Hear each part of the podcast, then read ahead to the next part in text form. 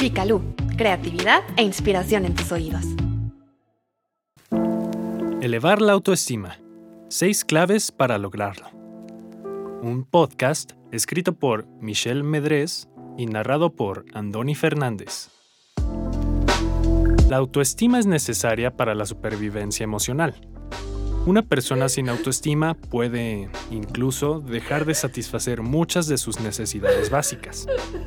Además, elevar la autoestima aumenta la confianza y es el primer paso para tener una mejor calidad de vida.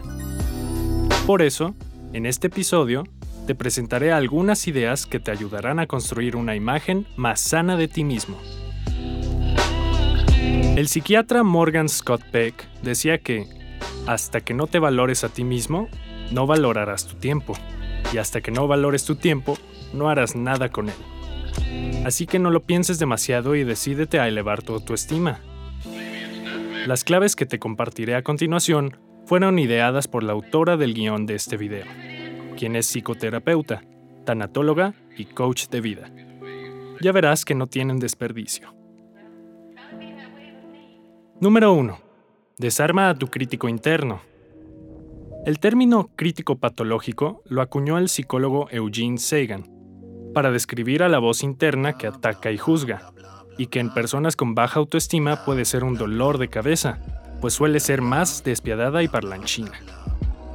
Según Patrick Fanning y Matthew McKay, autores del libro Autoestima, la voz crítica tiene muchas armas.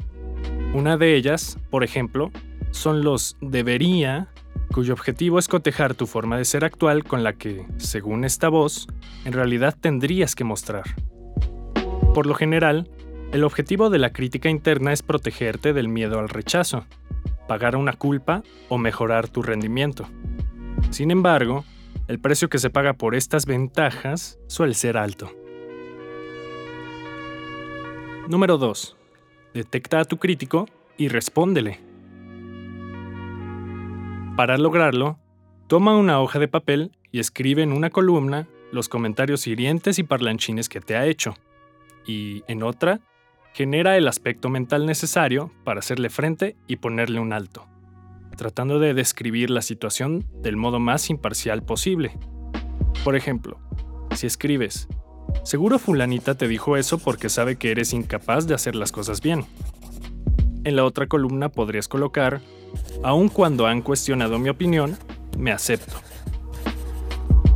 Otra opción es que cuando aparezca el seguro te dijo tal cosa porque sabe que eres incapaz de hacer las cosas bien, podrías contestar mentalmente, sé que dices eso por el miedo que tengo de fallar. Gracias por el aviso. Número 3. Renuncia a compararte. Otra arma con la que cuenta la voz crítica interna es la de la comparación. Un estudio publicado en el 2018 en la revista digital Personality and Individual Differences encontró un vínculo directo entre la envidia y la forma en que te sientes contigo mismo. Los investigadores descubrieron que las personas que se comparan a sí mismas con otras sienten envidia, y que entre más intensa sea esta emoción, peor se sienten consigo mismas, lo que crea un círculo vicioso.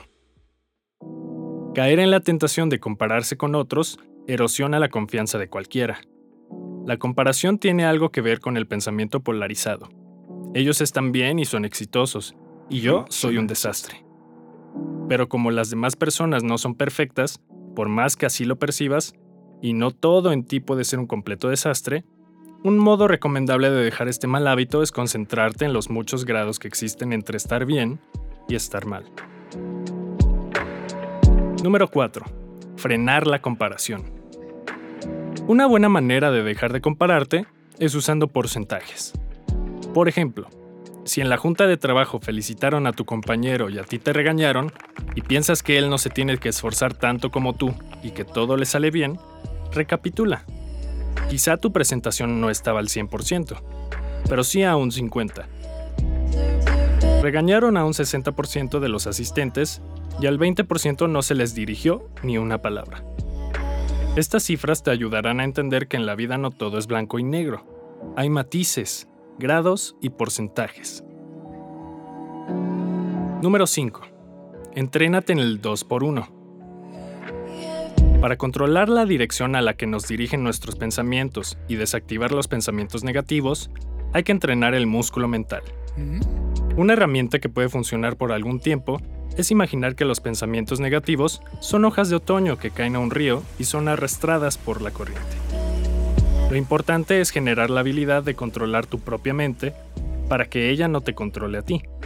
Para eso, el 2x1 es un excelente recurso. Funciona así. Por cada pensamiento negativo que tengas, debes generar dos positivos. Supongamos que acabas de salir de una junta. Querías llegar temprano a casa para no tener que manejar en el tráfico, pero la junta se prolongó. Cuando llegas al coche te das cuenta que una llanta está ponchada y el cielo cada vez más gris. En ese momento piensas, maldita sea, este mugroso día no se va a acabar nunca. Es lo último que me faltaba. Entonces, un pensamiento positivo sería, mi llanta está ponchada, así que al menos hoy no tendré que conducir en la lluvia. Y el segundo podría ser, no puedo manejar así. Le llamaré a una amiga para que venga a tomarse un café y quizá también tenga la oportunidad de llevarme a casa. Número 6. Construye una faceta compasiva. En los últimos años, se ha llegado a la conclusión de que la autocompasión es incluso más importante que una sana autoestima, aunque ambas suelen ser compañeras inseparables. Cuando hay compasión, si cometes un error, te perdones. Tus expectativas son racionales y proporcionales a tus capacidades. Te comprendes y te aceptas. Para iniciar con la construcción de la compasión, ojo, no hay que confundirla con la lástima, que implica solo tristeza o dolor, pero no acción. Primero tienes que evocar a una persona sabia y cálida, ya sea conocida o famosa o simplemente dotada de los rasgos que tú consideras que la hacen ser de esa forma. Alguien sabio como ese personaje, ¿qué te diría si no terminaste tus reportes?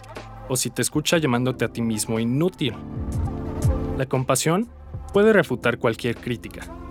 Poco a poco, con determinación y disciplina, podrás ir redefiniendo tus errores, poniendo altos a la tramposa crítica y preservando tu valía.